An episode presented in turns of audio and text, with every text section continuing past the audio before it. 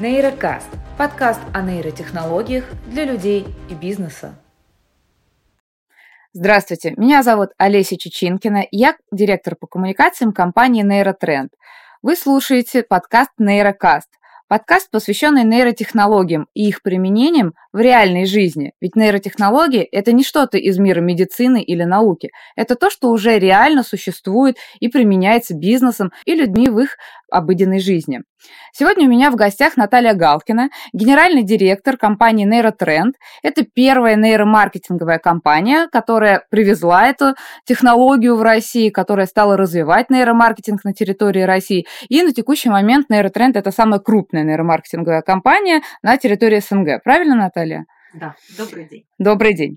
А, давайте начнем сначала и а, расскажем, что же такое нейромаркетинг, чем он отличается вообще от классических методов маркетинга и является ли нейромаркетинг убийцей классических методов исследования. Ну, конечно, нейромаркетинг не является убийцей ни в коем разе. Но, тем не менее, это новое направление маркетинговых исследований, предметом которого является регистрация сенсомоторных, когнитивных и вообще разных ответов нашего тела на маркетинговые стимулы. И почему вдруг мир заинтересовался нейромаркетингом все-таки? А, главное, чтобы эта приставка не стала как нано.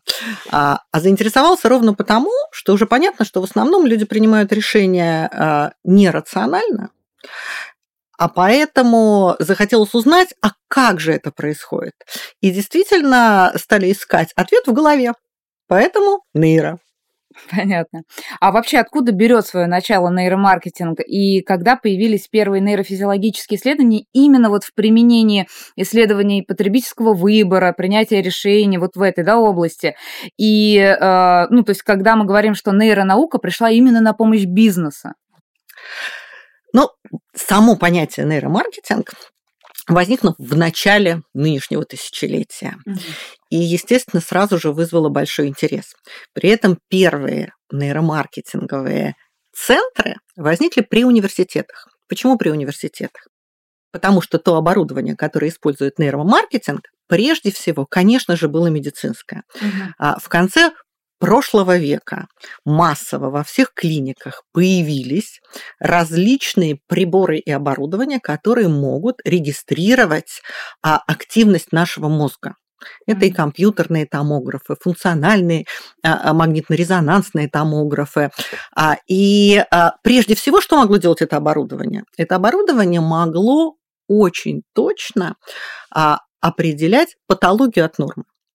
Но когда это вошло в такую жизнь уже всех медицинских центров, в жизнь медицины очень твердо, естественно, ученые задумались, а если мы можем отличить патологию от нормы. Может быть, мы тогда можем попробовать и вот этими точными методами посмотреть, угу. а что происходит в голове человека. Потому что та же электроэнцефалография, которой вот в ближайшее время, в 2024 году уже будет 100 лет, а, известна миру сто лет. Вот. Но, а, собственно, все знают ее а, и плюсы, и недостатки.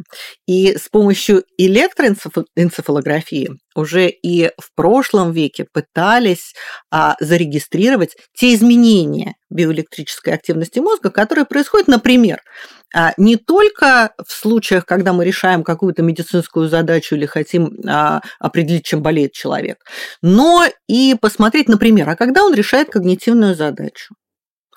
А когда человек спит, или когда у него были глаза закрыты, а потом он открыл глаза, что происходит? Ведь пошел определенный информационный поток. У нас есть зрительная кора, и в зрительной коре должны возникнуть какие-либо изменения. Но сам метод а, был недостаточно точен. Хотелось бы вот прям точно узнать, что происходит. Более того, когда мы говорим об электроэнцефалографии, то это а, метод, который снимает слабую-слабую биоэлектрическую активность только с поверхности головы. А нам же хотелось заглянуть поглубже, нам же хотелось увидеть, что в наших а, глубинных мозговых структурах. Поэтому здесь, конечно, и возникли компьютерные томографы, функционально-магнитно-резонансные томографы, когда мы могли а, зафиксировать, что происходит и в более глубоких участках. Но это такое очень массивное и угу. очень дорогое оборудование. Это и сегодня дорогое оборудование. А в начале тысячелетия, в 2000-е годы, это прям, ну, совсем запредельная стоимость. Поэтому, конечно же, ни одна ком- коммерческая структура и никакой бизнес не готов был в это вкладывать. Поэтому первые центры по изучению поведения человека и а, даже не столько поведения, а принятия решения человеком возникли при университетах. Угу. А, и, собственно, это э, продолжалось достаточно долго, а, потому что первая коммерческая организация возникла уже ближе к десятому году в мире. А это как раз время, когда, ну, во-первых, произошла миниатюризация устройств. Угу. Вот прям у нас стали, появились нейрогарнитуры более миниатюрные, более удобные. А во-вторых, возникли смартфоны. В-третьих, возникли новые каналы связи, которые, собственно, беспроводные, и которые позволяли вот тот объем данных, который мы могли зарегистрировать с мозга, передать. И это было таким началом того, что нейромаркетинг стал уверенными шагами двигаться в сторону, в сторону бизнеса. Угу. И дальше на самом деле прям по миру то есть э, стали возникать такие компании. Вот на сегодняшний день мы э, являемся членами международной э, нейронаучной а, бизнес-ассоциации, в которую входит порядка 120 стран. Ну, то есть это ключевая да, организация, которая, я так понимаю, Мировая развивает, задает какие-то стандарты ну, пытается все равно задавать угу. стандарты, по крайней мере, это площадка, где ученые и бизнес, которые интересуются нейромаркетингом, могут встретиться, угу. могут обменяться мнениями, потому что если мы говорим о нейромаркетинге, мы, конечно, говорим о научно обоснованном бизнесе. Угу. Без науки, к сожалению, нейромаркетинг делать совершенно невозможно. Замечательно. Вот мы как раз подошли к вопросу, который у меня крутился в голове. А, а какие науки, получается, вот вы говорите, научно обоснованный бизнес? То есть определенные науки а, э, внесли свой вклад для того, чтобы нейромаркетинг смог появиться. То есть вот вы говорили про сложное оборудование, это медицина, я так понимаю, да, если мы говорим про электроэнцефалографию, изучение мозга, это там нейрофизиология. Вот какой скоп наук а, помог нынешнему бизнесу, да, там, нейромаркетингу вообще появиться. А, то есть э, это же э, исследование, опять же, потребительского поведения, это и социальные какие-то, наверное, науки. В основе нейромаркетинга прежде всего лежат нейронауки. И нейронауки во всех своих проявлениях. Это и те ученые, которые биологи, нейрофизиологи, это и те ученые, которые медики потому что это очень близко. Но для того, чтобы заниматься нейромаркетингом, на самом деле, вот так же, как а, прародителем поведенческой экономики были психологи, и математики еще раньше. Также прародителем а, нейромаркетинга в какой-то мере был, была психология. Поэтому это, конечно же, нейронауки, это, конечно же, психология. Это, конечно же, социология, потому что нам необходимо те данные, которые мы получаем, дальше привязать к целевым группам, угу. к конкретным потребителям а, и к массовому поведению. Поэтому, конечно, нам нужно знать очень много про методологию а, классического маркетинга и про социологию. Ну и, конечно же, сегодня это инженерия мы же имеем дело с оборудованием. Угу. И математика, причем математика во всех своих проявлениях, начиная от а, математического алгоритмирования до программирования. Потому что для того, чтобы сделать наши а, услуги а, более удобными и быстрыми для своих клиентов, нам надо вводить элементы автоматической обработки. Для того, чтобы вводить элементы автоматической обработки, сигнал надо а, записать, а надо придумать математический алгоритм, который его обработает, и после этого его надо запрограммировать. Ну, то есть, по сути, специалисты всех названных направлений могут найти э, для себя какие-то проекты, да, какое-то воплощение э, в нейромаркетинге, и математики, и врачи, и психологи. А действительно сейчас могут пойти э, развивать там, свой бизнес, какие-то свои проекты, или пойти в, нейро... в текущие нейромаркетинговые компании, и там есть чем им заниматься, получается.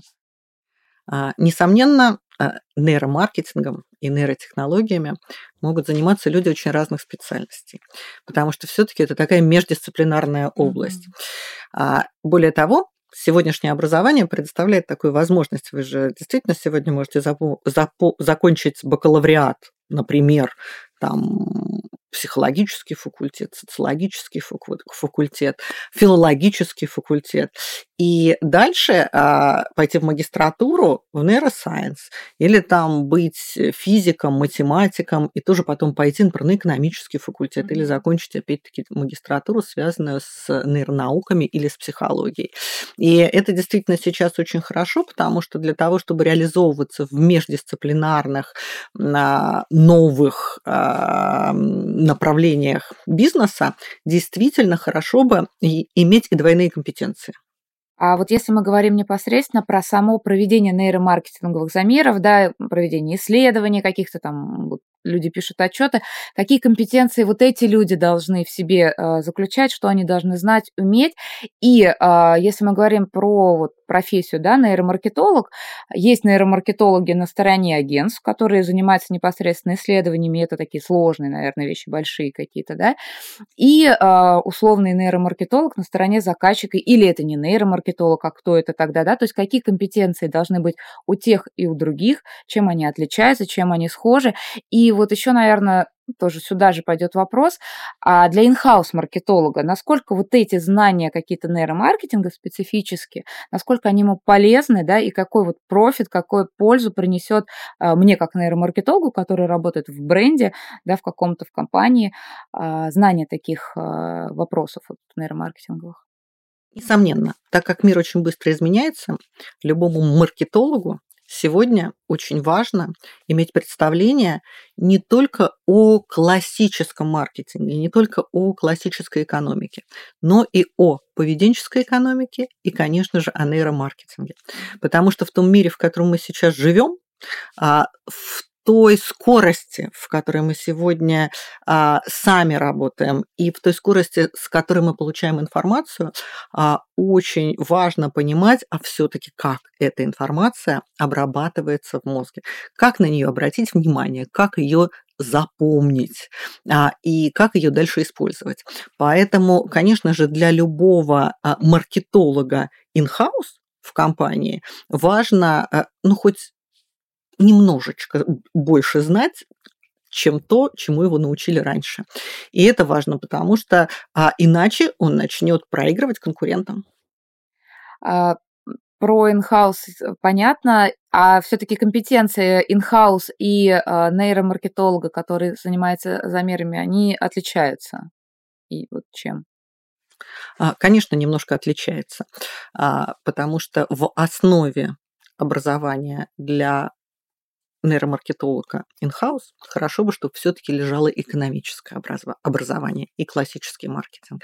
А в основе образования для нейромаркетолога в компании, оказывающей нейромаркетинговые услуги, а, можно и даже более желательно, чтобы были компетенции в области нейрофизиологии, психофизиологии и социологии. Если говорить о том, где получить эти компетенции, да, то есть все-таки достаточно специфические знания необходимы. То есть вот я хочу стать нейромаркетологом, куда мне пойти учиться?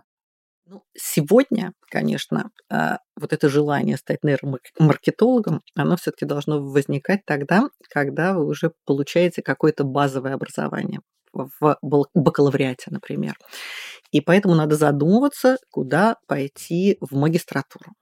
И на сегодняшний день многие уже университеты предлагают либо трек нейромаркетинг, либо отдельные магистратуры нейромаркетинг. И на самом деле они растут вот просто как грибы. Вот я а, глубоко уверена, что там в ближайшие пару лет а, там от 10 до 20 университетов по всей стране будут предлагать магистратуры по нейромаркетингу. В основном, конечно, эти магистратуры, где их искать? А, в основном, конечно, их надо искать на экономических факультетах или а, на психологических факультетах. А, понятно. А если мы говорим вот сейчас, какие вузы уже предлагают такие магистратуры?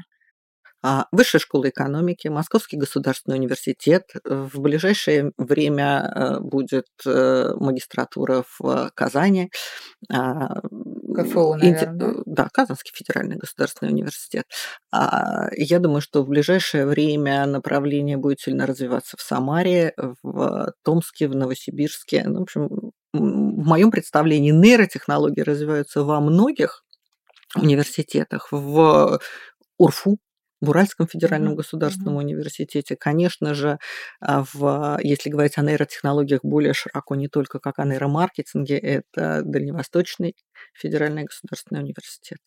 То есть сейчас, я говорю, все больше Калининград, то есть все крупные экономические центры, по сути. А, по сути, да. По сути, да. Не все они будут специализироваться в нейромаркетинге, но все они связаны с нейротехнологиями и их использованием в экономике, управлении а, и различных отраслях.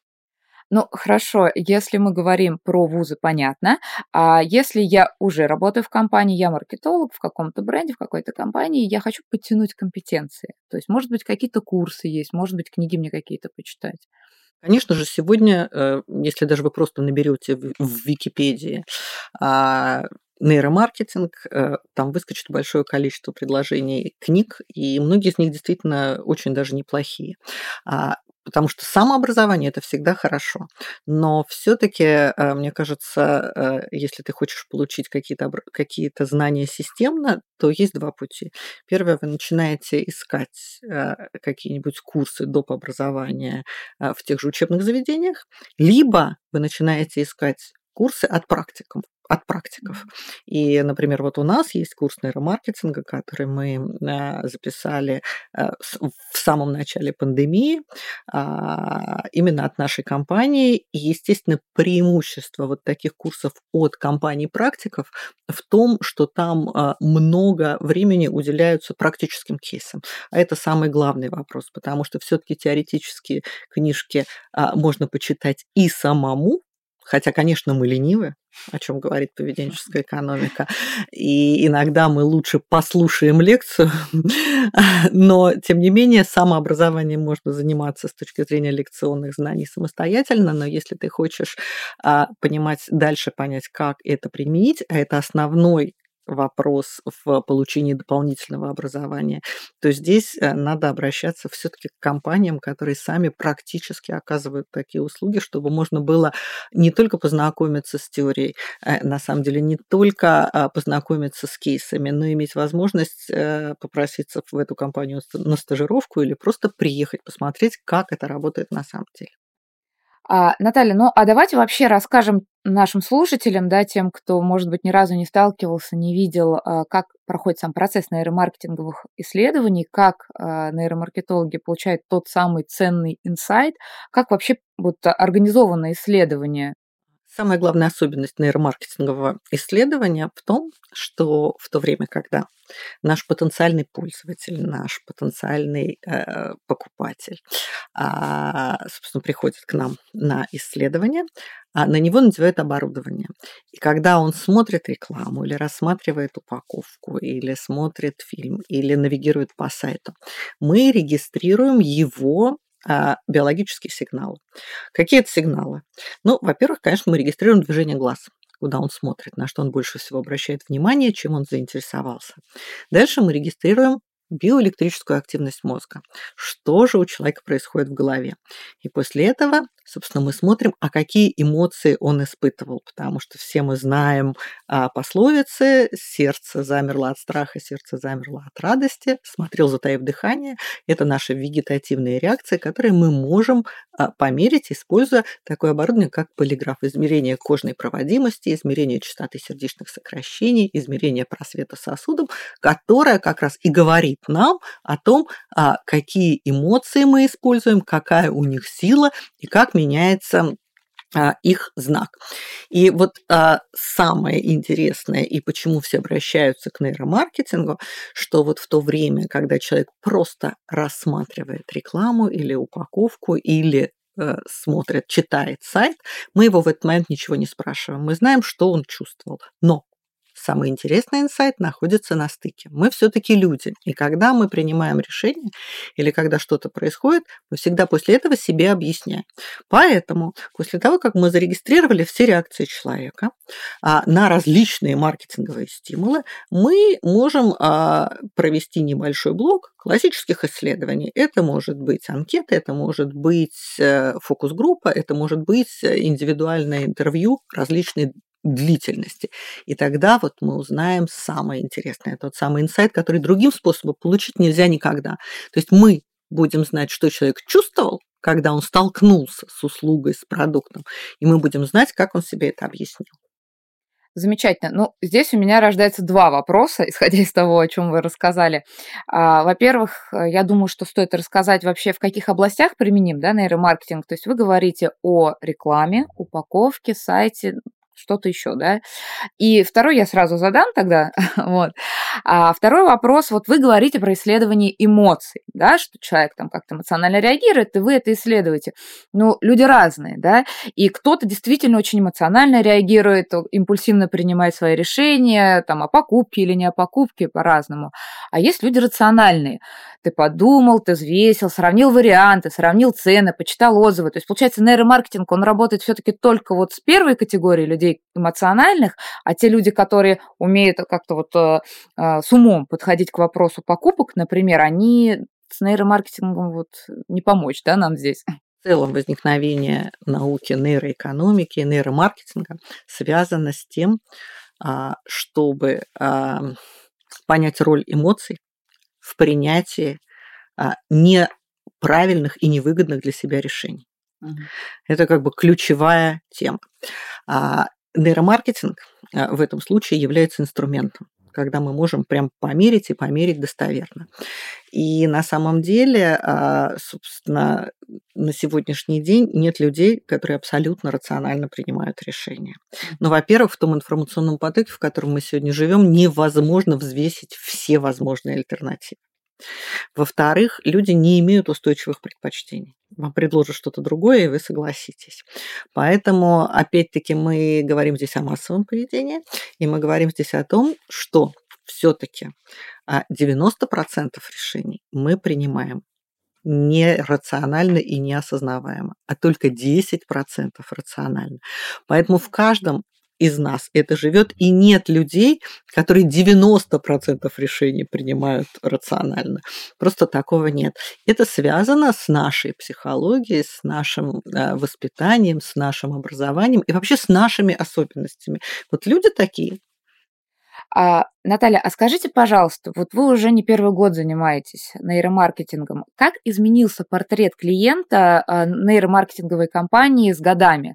То есть э, когда-то вы только начинали и пробивали вот эту вот э, стену непонимания, наверное, да, и были первые люди, которые пришли туда с деньгами. Прошли годы. Вы говорите, что сейчас а, это ушло и в регионы, и э, вузы даже уже начинают заниматься этими вопросами, что очень яркий индикатор того, что идет очень широкое распространение распространение уже на уровне там, обучения этому. А, как поменялся клиент вчерашний, клиент сегодняшний, и каким вы видите будущего своего клиента, да, и вот как э, нейромаркетинг будет э, трансформироваться со временем? Конечно, наши первые клиенты ничего не знали о нейромаркетинге, и мы прям открывали для них какие-то совершенно новые знания. Поэтому а, для первых клиентов, собственно, кроме того, что мы им предлагали услуги, которыми они в этот момент не понимали, как пользоваться, мы очень часто предлагали какие-то очень короткие а, там лекционные курсы, чтобы рассказать им, а mm-hmm. что же это такое. Mm-hmm. На сегодняшний день, конечно, а, наши клиенты стали умными. Они многие а, читали много, то есть много самообразовывались, но очень много людей, которые уже учились и изучали системно и нейроэкономику, и поведенческую экономику, и нейромаркетинг. И не всегда в наших российских университетах.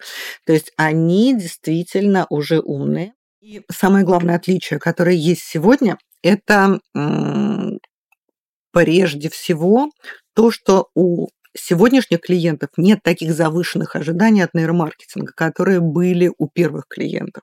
То есть они уже понимают, что это не волшебная палочка, которая в один прекрасный момент, взмахнув, изменит всю их жизнь. Это действительно инструмент, который позволит им лучше продвигать свои товары и услуги а, на рынке. И вот основной тренд, который сегодня наблюдается, все-таки нейромаркетинг хорошо научился работать с каким-то аудиовизуальным контентом. То есть для того, чтобы а, а, нейромаркетинговая компания провела какое-то исследование, ей надо предоставить какое-то воплощение реальное аудиовизуальное. А это может, могут быть э, рекламные ролики или это может быть концепция еще в виде там бардоматиков, аниматиков. Это может быть прототип сайта. Это может быть пилотные серии, там пилотная сборка сериалов. Это первые пилотные серии. Или это может быть черновой монтаж какого-либо полнометражного фильма. Но для того, чтобы провести тестирование, нужен какой-то материал. Это может быть э, там новая упаковка, это может быть новый фирменный стиль. То есть нейромаркетингу нужно что-то, на что потенциальный пользователь мог бы посмотреть или чем бы он мог попробовать а, попользоваться. А, при этом, а, конечно же, то, что уже сегодня хочет рынок, чтобы на основе этих решений не только мы протестировали и дали ответы, что хорошо, что и, а что плохо, чтобы они могли смоделировать такой продукт, который будет прям попадать в фокус такого селективного направленного восприятия их целевой аудитории. И вот это вот основной переход, который ожидается в ближайшее время. Не просто оттестировать, но и на основе этих тестов смоделировать новые услуги, новые продукты mm-hmm. и их именно не столько сам услугу, э, смоделировать саму услугу или продукт, столько смоделировать промо-компанию, как лучше донести информацию об этой, об этой услуге, об этом а, продукте своим потенциальным пользователям. А, хорошо, вот вы говорите про моделирование там, коммуникаций, продуктов и так далее. А это все, что можно моделировать? Вот может ли, например, а, нейромаркетинг моделировать потребительское поведение, то есть попробовать, чтобы так или другим образом, да, как-то потребитель вел себя, исходя из наших маркетинговых каких-то материалов, активностей. А, для того, чтобы Олесь а, моделировать потребительское поведение, нам недостаточно знаний только нейромаркетинга. Вот здесь нам обязательно нужны знания поведенческой экономики, и нам нужны большие данные.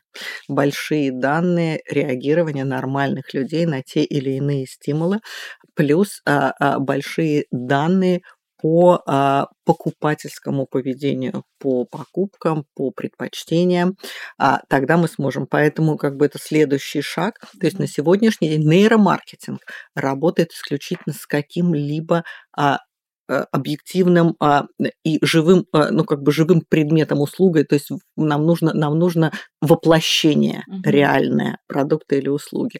А вот для того, чтобы а, прогнозировать и моделировать а, поведение, нам необходимо знание в поведенческой экономике. Это отдельная наука и большая. А а вот в этой области идет какое-то сейчас накопление той самой бигдаты, которая позволит а, сделать этот шаг? Ну, конечно, конечно, чем больше проходит исследований, чем больше э, регистрируют э, различные э, реакции человека на разные маркетинговые стимулы, угу. тем больше возникает этой даты, которая размечена.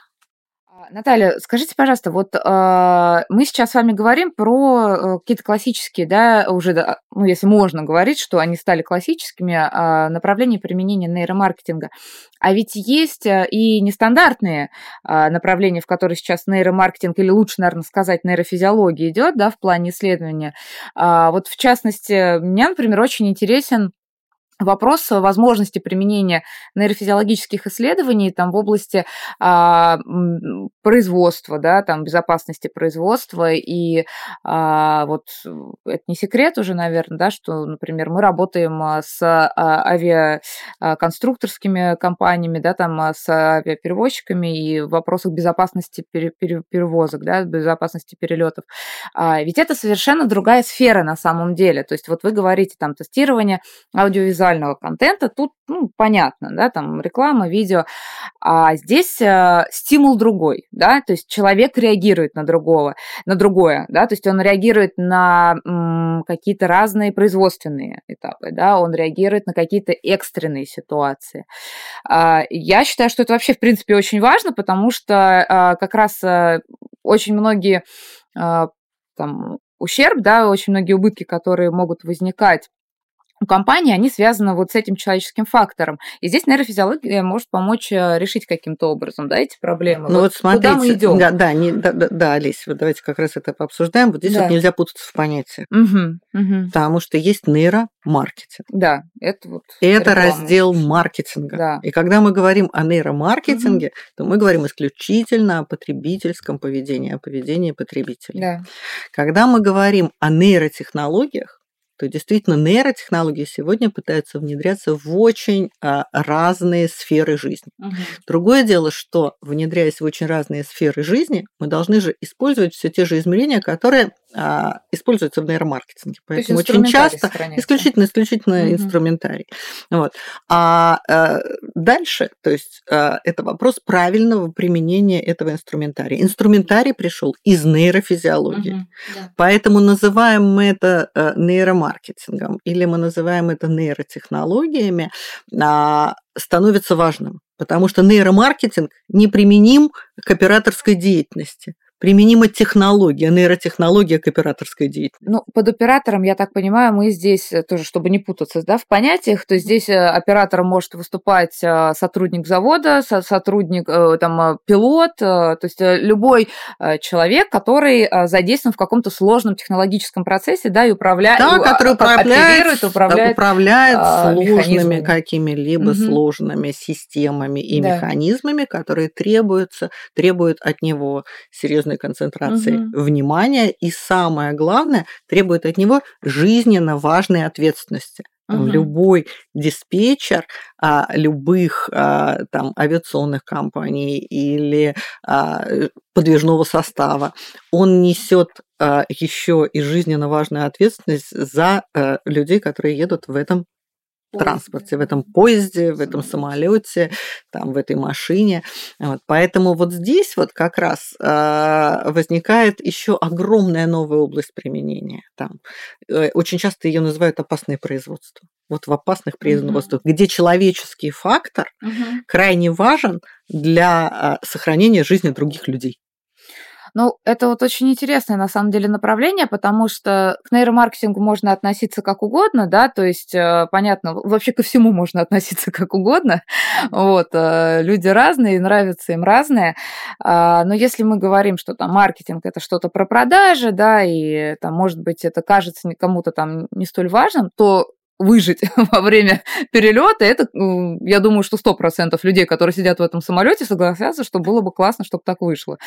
Ну да, Лесь, тут надо, конечно, говорить о нейротехнологиях. Да, тут надо ну говорить вот... о нейротехнологиях, а не о нейромаркетинге. А вот здесь тогда как раз, а, смотрите, нейромаркетинг и нейротехнологии, да, а, вот в это направление, вот о котором мы сейчас говорим, безопасность производства, это все-таки пойдут нейромаркетологи, текущие компании, которые занимаются нейромаркетингом, или это вообще кто-то? Это вузы, это, не знаю, кто это? Нет, ну это пойдут нейротехнологи. Это пойдут те люди, которые обладают знаниями в нейрофизиологии. Прежде всего, все равно те самые нейрофизиологи.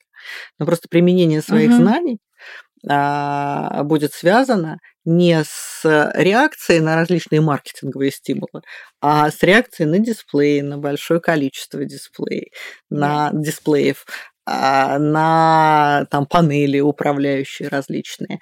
Вот. И, соответственно, им а, потребуются другие немножко знания. Им нужно знать не маркетинг, потому что тем людям, которые а, необходимо, да, которые, которые, которые являются заказчиками на опасных производствах, а, важно не а, маркетинговая составляющая, а, а важно именно там а, мониторинг а, состояния вот этих вот а, пилотов, а, операторов, диспетчеров, то есть любых операторов подвижного или неподвижного там состава. Но э, Нейрофизиологи – это там специалисты, да, то есть э, мы говорим здесь о том, что а, в будущем нас ждет возникновение тоже нового направления бизнеса того же, да, когда, а, например, некий контур контроля качества будет находиться на уровне нейро, да, когда ты без этого не пойдешь дальше, когда, а, не знаю, например, обучи, обучающие процессы а, на производстве, они будут обязательно содержать в себе вот этот вот контур контроля нейро. Объясню вот, да, о чем речь. Например, а, есть компания, сейчас много компаний, которые занимаются VR, и я думаю, тоже вот многие, кто интересовался вопросом VR, знают, что VR это вообще уже давно не только про гейминг, да, и VR это в том числе про обучение, про обучение и сотрудников там на поездах как раз, вот, да, то, о чем вы говорили, подвижного состава, когда ты в VR проживаешь какую-то ситуацию, там, на заводе, неважно, да, там, я, я сама на себе пробовала вот такие вот обучающие программы, и там действительно идет такой full контакт, да, погружение а опять же, там VR-оборудование, э, оно сейчас разное, да, и у тебя могут быть свободные руки и так далее. И э, вот э, там с одной из компаний, которая занимается VR, у них там такой дополненный VR, когда это изменение температур, и там вода какая-то на тебя льется, да, там капает, ну не льется, понятно, и ты можешь э, руками что-то трогать, двигать. Э, то есть тебя полностью погружают в ситуацию, ну, например, когда ты находишься на заводе и оперируешь каким-то станком, у тебя там что-то загорелось условно, а, и вот мы как раз а, а, работали с такой компанией, прорабатывали, скажем так, вопрос подключения нейроконтура вот на это, да, то есть когда ты можешь смотреть, как человек воспри... в какой ситуации реагирует там, да, то есть насколько а, данная программа обучающая, а, она будет актуальна, насколько она решает задачи этого обучения, да, то есть, э, а, то есть по факту э, есть там компании, которые занимаются VR, есть компании вот как э, там Нейротрend, да, которая занимается разными нейротехнологиями, нейромаркетинг, хорошо, там, да, это нейромаркетинговый бизнес. А, а вот это вот, да, вот направление безопасности производства, хорошо, нейрофизиологов, то есть это отдельный вид бизнеса, который должен быть сформирован, да, и насколько мы можем действительно говорить о том, что это выйдет на уровень там всеобщего контроля качества? Ну, во-первых, все-таки безопасность производства уже сформированная часть. И поэтому в данной ситуации вопрос, что нового привнесет туда технология. А, технология. Причем две технологии. Вот как сейчас Алиса, ну, ты пример, сказала, да. это и там а, технологии виртуальной реальности, что могут угу. принести, и нейротехнологии. Mm-hmm. Вот. И здесь стоит вопрос о том, что опять-таки наша нейротехнология начинает расширяться и сли- сливаться в том числе с новыми технологиями, такими как виртуальная реальность и mm-hmm. дополненная реальность. Вот. Потому что на самом деле, конечно же, вы не можете сымитировать э, пожар в живом пространстве. Да? Но вы можете сымитировать можете, пожар в VR. Ну, конечно, да. Но мы можем сымитировать э, пожар в VR. Да. Да? И на самом деле понять, где должны быть э, те основные, например, а, точки а, там активационные, где должны правильно быть расположено оборудование, которое а, поможет быстро затушить пожар. Угу. Потому что а в каждой отрасли есть все равно свои некие типовые правила построения, ну, например, как нефтяных вышек. Но они ну, типовые. Да, конечно. Вот. И здесь, конечно же, поможет, поможет помогут и технологии vr и нейротехнологии. Так же, как на самом деле, как сделать э, наиболее там юзабилити понятный любой интерфейс. Ну, здесь как раз вот мы с вами, у нас так э, беседа ушла в интеграцию двух технологий, да, это VR и нейро, и вот, э, вот как раз про это, я думаю, большинство людей не знает, что на самом деле сейчас уже в VR-шлемы интегрирован ай-трекер, да, то есть это устройство, которое позволяет отслеживать движение фиксации взгляда, на чем человек фокусируется, что он не видит, и это как раз-таки уже э, та самая виртуальная среда. И я так понимаю, что э, это, в общем-то, первый шаг интеграции на уровне железа, когда технологии ну, собственно, смогли работать вместе, но тут есть тоже развитие, ведь вот э, нейро, а, нейроисследования, нейрофизиологические исследования – это все таки мозг, да, в том числе нейро, то есть тут будет интеграция дальнейшая происходить, правильно же? А, ну, вот все таки когда мы говорим о нейротехнологиях, мы смотрим шире, это не только мозг, знаете, как, так же, как под э, нейро можно подвести все, ведь все от головы. Ну, да? Да. Поэтому, когда мы говорим о нейротехнологиях, даже когда мы говорим о нейромаркетинговых технологиях, с которых мы начинали, это все-таки регистрация такой мультимодальной даты. То есть мы берем а, зрительный анализатор. Угу. То есть это там информация, которая поступает через глаза. То есть мы берем еще очень много сенсорной информации. Мы на самом деле э, э, имеем канал слуховой аудиальной аудиоинформации. Угу. Вот, потому что нас интересует контент аудиовизуальный.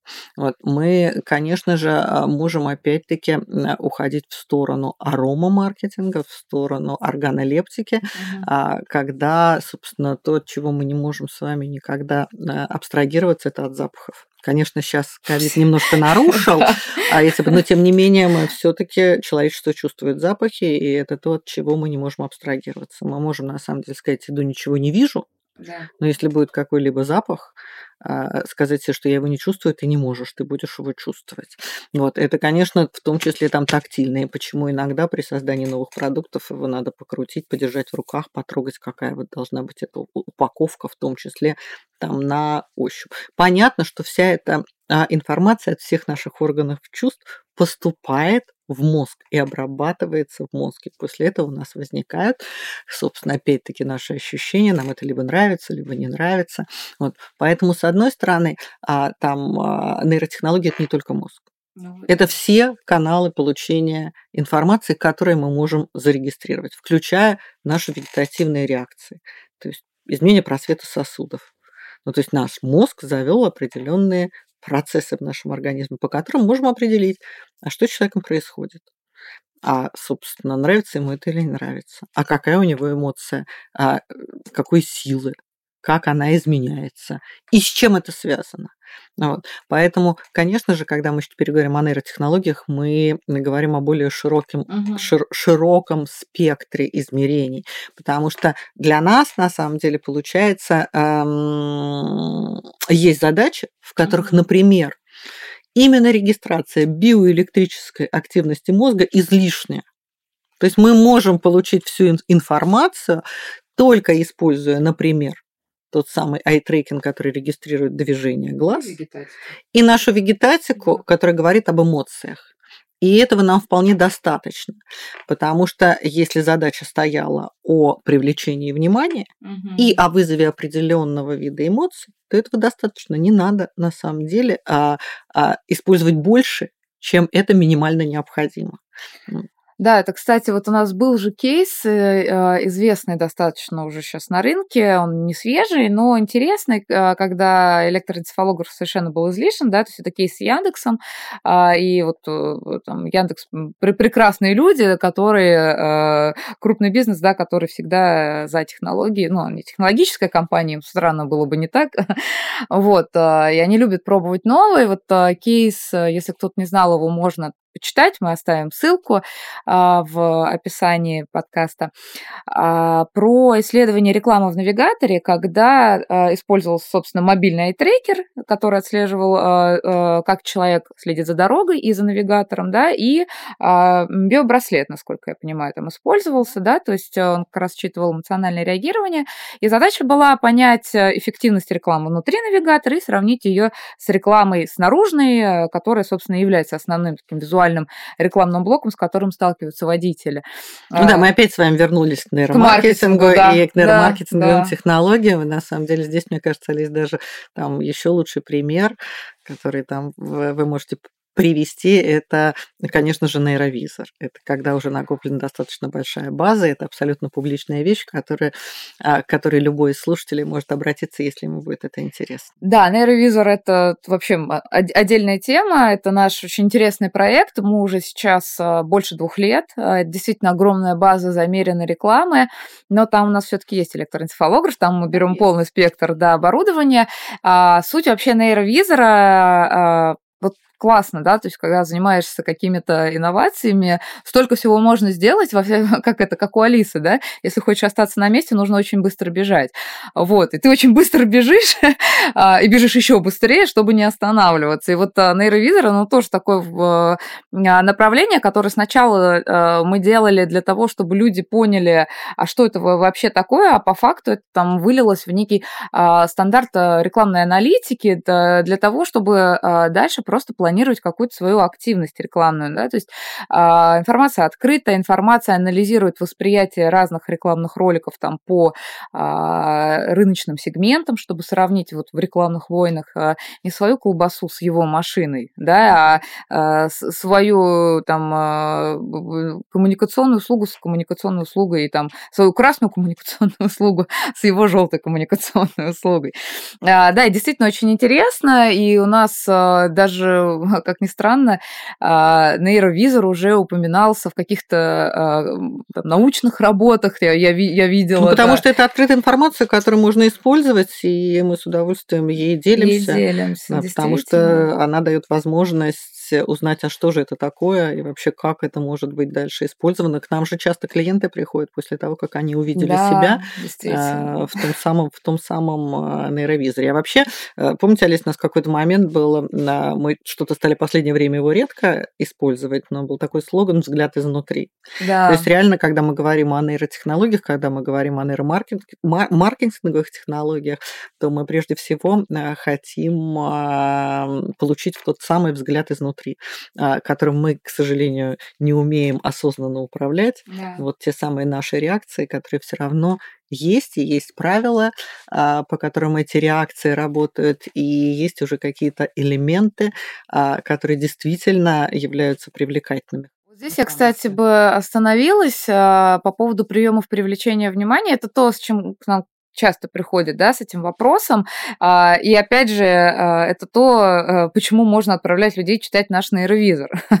то есть люди разные, реагируют по-разному, но есть некие общности, есть некие правила, которые можно и нужно использовать э, при создании и планировании рекламы. Да, это очень много же идет из кино, да, потому что мы, если мы говорим про кино, э, про рекламу, это обычно видеореклама. Это очень много идет да. от нашей физиологии. Ну, если от того, как устроено наше зрение.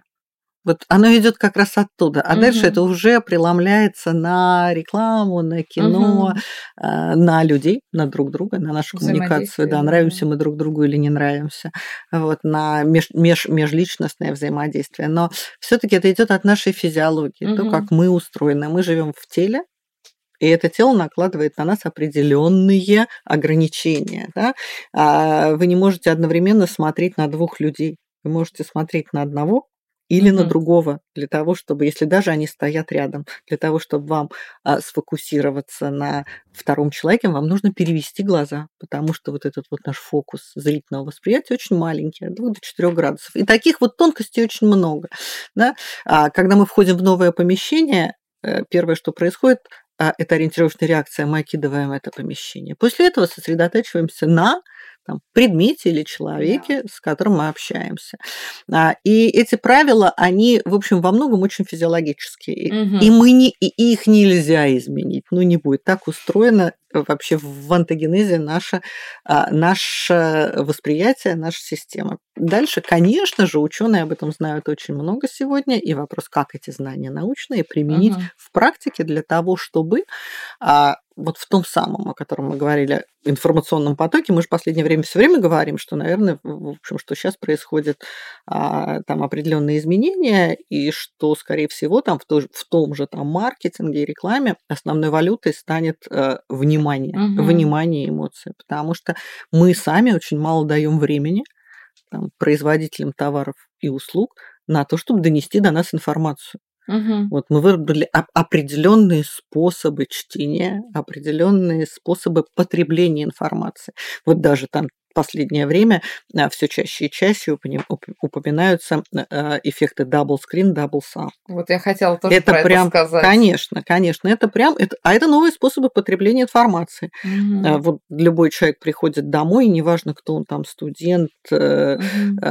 школьник, взрослый человек, если он живет не один, там, предположим, он живет с кем-то из старшего поколения, или опять-таки с детьми, да, то может быть включен телевизор, и там может быть сериал или новости, эфирные каналы или кабельные. При этом, если там он студент, он открывает еще компьютер, где у него домашнее задание, а слева лежит смартфон, э, где у него социальные сети. И одновременно мы как бы участвуем во всех процессах. То есть мы становимся много задачниками. Это другой способ потребления информации. И это вызов для маркетинга. Потому что в тот момент, когда, наверное, на эфирном а, экране, на экране телевизора или, например, в а, мессенджерах возникает какая-нибудь реклама, я переключаюсь и решаю задачу быстро. А в тот момент, когда а, на экране телевизора возникает опять-таки реклама, я ухожу в мессенджер, погружаюсь в сообщения и переписываюсь с друзьями. Это, кстати, проблема, которая действительно очень актуальна, и она уже вышла на тот уровень актуальности, когда бизнес стал его прекрасно понимать, да, то есть вот э, э, года еще не прошло, как, э, собственно, нейро Тренд участвовал в а, большом таком медиа-конкурсе. А, вообще вот а, Сколково, да, наш один из институтов развития инноваций в стране, а, чьим резидентом, собственно, Аэротренд является, а, он а, проводит очень много интересных конкурсов отраслевых. И э, вместе с группой НМГ, да, то есть кто не знает, НМГ это одна из наших ключевых российских медиагрупп, которым принадлежит там добрая половина да, каналов. Национальная медиагруппа. Да, национальная медиагруппа. Был проведен конкурс э, для резидентов э, э, Сколково, и там для нерезидентов была отдельная категория, не суть, э, в рамках которой тот самый крупный бизнес, который имеет компетенции это именно в медиа, и понимают, что происходит сейчас в медиа. Пришли, сказали, ребята, нам нужны какие-то ваши решения технологические, которые помогут нам решить, ну, целый спектр наших проблем. И вот с чем выходил, собственно, нейротренд тогда на этот конкурс и вошел там в топ-10 решений, с которые, которые НМГ принял как интересные комплементации к собственному бизнесу, да, и дальнейшей работе, а, это а, решения, которые помогают бороться в том числе с эффектами double screen и так далее. То есть, ну, по сути, с а, привлечением внимания к медиаконтенту, когда твой сериал борется не с его сериалом, когда твой сериал борется, собственно, с сообщением от друга. А как, как вообще что-то может бороться с твоим другом? Это сложно. Вот. И а, вот эти вот а, моменты прихода бизнеса, да, к этому, не, не как клиент уже, как, ну, до тебя дошел, которого там пообщался продажник, его там дожали как-то что-то, презентации, а это изначально холодный запрос запрос от бизнеса с тем, что, ребята, помогите. И вот а, такая, а, такие запросы бизнеса, как раз вот на мой взгляд, это те самые индикаторы актуальности, важности и работы этих технологий, да, то есть вот когда говорят о том, что, ну, хорошо, вот вы там провели исследование, а как мы можем понять, что это вот работает? Тут там много про это можно говорить, да, то есть можем говорить о том, что можно провести там повторные исследования там до-после там изменили, да. А для меня, например, очень хорошим индикатором является возврат бизнеса, да, то есть вот те самые клиенты, которые а, остаются с, ну, там, неважно, с любым бизнесом в данном случае, например, с нейромаркетинговыми исследованиями а, годами, да, то есть э, это бизнес, который а, м, говорит деньгами, да, то есть а, у него KPI в деньгах, то есть он там понимает, а, что у него в итоге получилось, а, насколько это эффективно вообще все. И если бизнес решил, что это эффективно, ну, наверное, это то самое. Потому что никто не раскрывает внутренние цифры, да, ну, то есть это, это, и это нормально. Да. А когда, там, вот, ну, опять же, с Яндексом мы много лет уже, да, сотрудничаем. Ну, у нас основная часть клиентов, те, которые к нам когда-то пришли, пришли, мы продолжаем с ними работать. Да, да, да. бывают какие-то периоды, когда они там не создают новых промо-компаний или не меняют упаковку, но как только они начинают это делать, они опять возвращаются и приходят к нам. Да, то есть, э, так что бизнес, если вам интересно, как вообще разобраться с тем, насколько нейромаркетинг эффективен, вы, пожалуйста, обратитесь к другому бизнесу, да, там у нас, э, наши клиенты есть у нас на сайте, пусть они вам расскажут, не спрашивайте нас, спросите их. Да, да. А, Наталья, ну, в общем, а, тут а, наверное, по бизнесу, по технологиям многие вещи понятны, а вот а, есть такой а, пласт вопросов, он специфический, да, он заботит пока далеко не всех, но тех, кого заботит, он прям немножко пугает.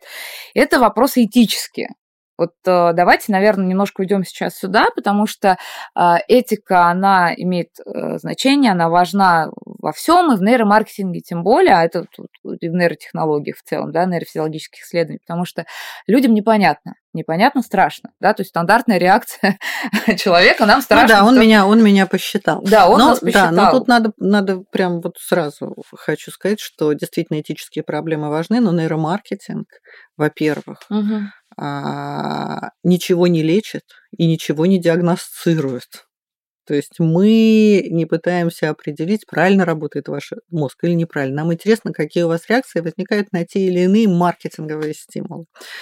А более того, любая информация, полученная от вас, вы для нас не а, Иван Петрович Сидоров. То есть это не персональная это, информация? Это не персональная, хотя мы все равно с вами подписываем информированное согласие, что вы готовы да. идти на такие исследования. Но дальше это для нас, а, собственно, человек вот с такими характеристиками, относящийся к вот такой целевой аудитории. А характеристик этих минимально. А его возраст, иногда его образование. Опять-таки, если это связано, например, с, там, с видеоконтентом, с фильмами, то лоялен или не лоялен он, а, собственно, к российскому кино, если мы тестируем российское кино, если это связано с какими-то продуктами, то является ли он пользователем этого продукта, угу. или он является пользователем продуктов конкурентов, потому что, конечно же, в этом случае у человека будут, а, у людей будут, будет разное а, восприятие. Вот, поэтому для нас это, собственно, некий представитель целевой аудитории, типичный представитель целевой аудитории с определенными а, и очень контрастными такими а, характеристиками. И дальше мы их собираем тоже. И когда эти данные собираются, угу. да, то дальше невозможно в этих данных распознать, что вот это вот, вот это был а, там Василий Петрович, угу. вот это была Марья Ивановна, вот это была женщина вот такого возраста, а, собственно, которая любит клубнику. Коль с вами упоминали вопрос, связанный с а, формированием такой бигдаты, да, то есть нейробигдаты, то есть это то, куда а, мы все идем, как ни крути, а, и что формирование той самой нейробигдаты – это тот путь, который, и не только, да, то есть это и поведенческие, и данные о поведенческих каких-то эффектах а, позволит нам заниматься моделированием потребительского поведения. И вот здесь вот тоже есть тонкая такая грань, да, такая этическая. А вот э, если мы перейдем в эту область, не станет ли это той самой этической проблемой, когда э, крупные корпорации смогут управлять массами, да? Вот где этот барьер. Ну, смотрите, да, это такое, это на самом деле на эту тему как раз можно порассуждать. Это а, такой очень философский вопрос. Вот мы с вами сейчас, Алис, там, с друг другом разговариваем, и каждый из нас имеет свою точку зрения, и каждый, каждый из нас хочет свою точку зрения донести до другого. А не воздействуем ли мы в этой ситуации друг на друга? Ну, конечно, воздействуем. Угу. Там я хочу вам понравиться, вы хотите понравиться мне. Или наоборот, вы хотите со мной поспорить и а, меня в чем-то переубедить, а я не переубеждаюсь. Что мы делаем? Любое взаимодействие это воздействие друг на друга. И, конечно же, и реклама в том числе, конечно же, это попытка воздействовать на наше восприятие. Знаете, это как стороны одной и той же медали. Поэтому мы как бы всегда, вот как говорим, смотрите, мы хотим понимать, мы изучаем восприятие. Угу. Да? И мы хотим сделать это восприятие наиболее простым и, главное, полезным. Потому что если понятно, там, как вы говорите, представим плохой сценарий. Корпорации да. возьмут злые это... Злые корпорации. Да, злые корпорации или злые компании да. возьмут это на вооружение и попытаются прямо втюхать свой продукт потребителю. Угу. Им, конечно, это удастся. Ну, то есть массированная реклама и эти технологии давно известны еще со времен нейро, пропаганды, без, без всякого нейра. Вот. Но что произойдет дальше? То есть, если этот продукт не будет соответствовать ожиданиям целевой угу. аудитории, угу. то дальше все продажи упадут. То есть зачем я То это есть, сделал? Да вообще зачем я более того, да никогда в жизни я еще раз этого не сделаю. Поэтому вот здесь вот это вопрос, конечно, философский. И как угу. раз а, правильный, тонкий нейро маркетинг, нейротехнологии, вообще технологии маркетинга, они как раз о том, чтобы создать а, такой а, продукт или такую угу. услугу, чтобы она попала именно к своему потенциальному потребителю. Угу. И чтобы человек получил от этого удовольствие от пользования этим товаром и услугой. Если этого не будет, то на самом деле это все абсолютно бессмысленно. И потом, наверное, тут у нас опять э, та самая эмоциональная революция, когда человек потом рационализировать-то пытается, но не может. Конечно, конечно. Так, хорошо, десятые белые кроссовки, э, э, ноябрь. Нет, они нужны? Да нет, ну не нужны, ну честно. Ну, конечно. А потом, Да, потом, а, что это реклама со мной сделала. Наталья, наверное, из вот основных вопросов я задам последний, и потом у нас будет такая маленькая подрубрика. А, смотрите, все развивается, все идет, идут какие-то разработки. Вот такой воп- а, а, последний вопрос, стоящий из двух, да, то есть э, каково в вашем восприятии, в вашем видении э, будущее нейромаркетинга и что из текущих исследований и разработок вот в этом разрезе вы ждете? Да, то есть э, что делают, чем поможет и каким, соответственно, тут нейромаркетинг будущего нас ждет. Ну, конечно, прежде всего ждем улучшения методик методик, именно интерпретаций. Рынку не интересно, как изменилась частота сердечных сокращений или а, как изменилась какая-то там где-то в голове биоэлектрическая активность. Рынок даже не понимает, что это такое. Ну вот в основном. А, опять-таки, или что у, у вас вот столько-то было а, сакат и фиксаций в вашей глазодвигательной активности. Это ни о чем не говорит. Что бы это ни было, да? Что бы это ни было. Это, конечно, интересные слова, но это абсолютно неинтересно и не полезно для рынка. Рынку нужны, а, нужна понятная система координат, понятная система uh-huh. метрик, то есть которые говорят о внимании, об интересе, о потенциале запомин... о запоминании, об эффективности, а, собственно, этого контента для принятия решения о покупке. И, э, конечно же, вот такие методики должны все больше и больше возникать для разных объектов. Угу. Потому что не всегда а, нейросетку по распознаванию эмоций в роликах, в рекламных, можно взять и переложить, например, на полнометражный художественный фильм. Ну, То есть для полнометражного художественного фильма нужно создать свою нейросетку, которая будет определять на самом деле те же самые эмоции. Угу. Вот. Поэтому, конечно же, прежде всего рынок и прежде всего коммерческие компании, которые оказывают эти услуги, ожидают от а, науки, именно методик интерпретации. Причем валидизированных, которые точно будут говорить, а вот это внимание, и вот это неосознанное внимание, и оно работает вот так. А это механизмы физиологические работы нашего организма. А еще что, опять-таки, мы бы хотели, то, что опять-таки ждет рынок, а, это миниатюризация устройств. Еще те, больше. которые мы должны, ну, конечно, больше, и упрощение. То есть те, а, все равно сейчас, например, если уже биобраслеты это достаточно простые вещи, Абсолютно. а и трекеры можно не надевать, они могут стоять под а, мониторами, там, если ты работаешь с десктопной версией или под mm-hmm. мобильным приложением, или просто напротив тебя вне поля твоего зрения, то, конечно же, для того, чтобы изучать процессы, которые происходят в мозге человека, а, нужна гарнитура, нейрогарнитура. И вот эти гарнитуры пока еще все-таки, при том, что они беспроводные, они уже достаточно удобные, но хочется, чтобы они были безгелевые, да. Все-таки хочется, чтобы они были еще больше юзабилити, чтобы были, угу. например, просто датчики, которые аккуратненько, знаете, как вот так вот поставили э, на голове. Да даже не шапочку, а вот просто датчики. И сигналы с этих датчиков собрал какой-нибудь усилитель, который сидит дистанционно, и при этом сигналы не были перепутаны, ну, вот прям хочется, да?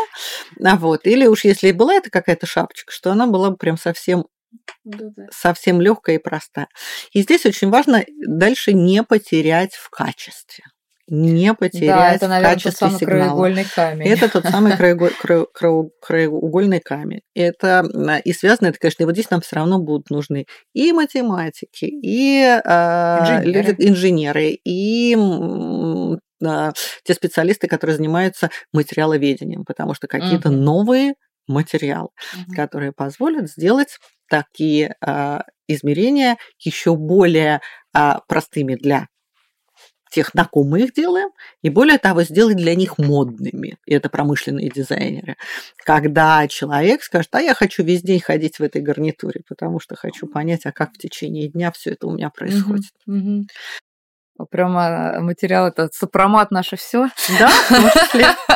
Где но его заплакал один мало. сопроматчик, да. Но, но это, только этого тоже мало. Ну, я вот э, искренне надеюсь на то, что все таки то самое направление, про которое мы с вами сегодня вкратце поговорили, связанное с безопасностью производства, оно тоже будет развиваться, потому что мне вообще, как человеку, который связан с коммуникациями, я знаю, что это настолько производит э, сдвиг в головах людей, да, когда а, им, для них это очевидно полезно. Вот когда нам совсем не, не очевидно, могут быть точки зрения, очень хочется понять, чтобы люди в широком, ну вот, вот все люди на планете Земля не поняли. Ну, не знаю, какие... Не, не, соглас... не, не, не во всем соглашусь. Вот на самом деле я думаю, что если бы рассказать об интернете там людям, обычным людям, там середины прошлого века, для них это было бы очевидно неп... непонятно, полезно это очевидно или не полезно. Ну, может, может, да. Не да, слишком вот, далеки так люди, же, да, как, да, да, так же, как там, наверное, людям там XVIII а, века не было бы очевидно полезно, да, да, а, там очевидно полезно, да нет, ну про тот же кинематограф.